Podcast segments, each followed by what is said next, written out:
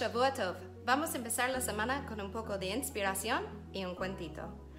Hace unos años estábamos esperando nuestra primera hija, Miriam Nea, este, y durante el tiempo, al finales de mi embarazo, este, mi marido se fue a Benebrak para estar con unos alumnos en la yeshiva y visitar los rabinos más importantes del mundo, los Gedolim.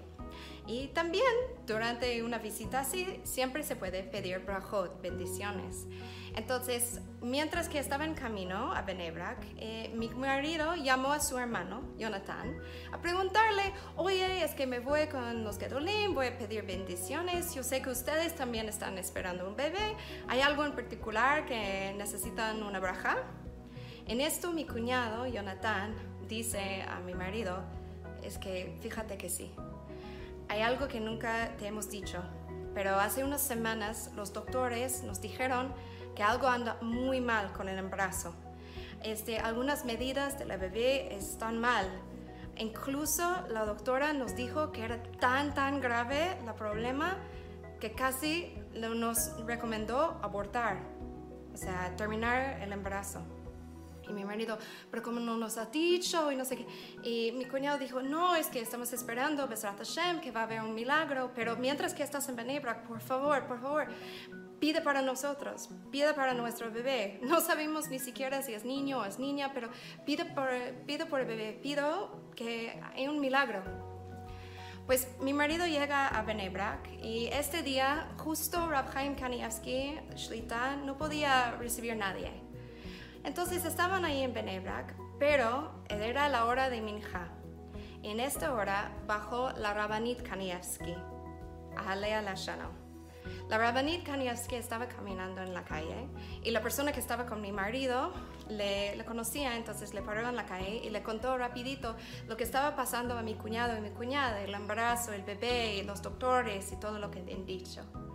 La Rabanit Kanievski, ahí en la mera calle, cerró los ojos los abrió y dijo, Shtuyat, hipeseda como, hatinoket, hipeseda como. Es tonterías. La bebé, ella está perfecta. No pasa nada, ella está totalmente bien.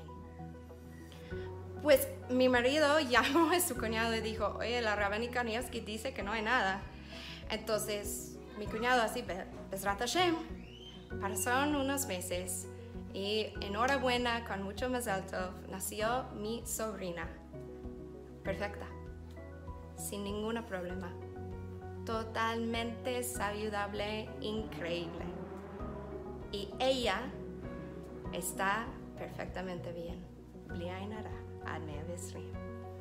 Entonces, estamos así ahorita antes de Rosh Hashanah. Este, estamos otra vez pidiendo a Hashem la vida, pidiendo a Hashem nuevo año, pidiendo a Hashem, o sea, todo lo que hicimos en el pasado no importa ahorita. No ahorita nada más, es decir, Hashem, ata nuestro rey. Hashem, tú eres nuestro rey, tú nos das la vida, tú nos das todo. Y en este momento, todos los gazeros, todos los libros están abiertos. Entonces, la mejor manera de reconocer que Hashem es nuestro rey es pedirle absolutamente todo. Todos los decretos están abiertos. Estamos empezando algo nuevo. Entonces, pide lo que necesitan. Hablan con su creador. Hashem es tu rey, pero también es tu papá. Y quiere mandarte lo mejor. Deseo a todos una Shana Tova Umetuka y nos vemos el próximo año.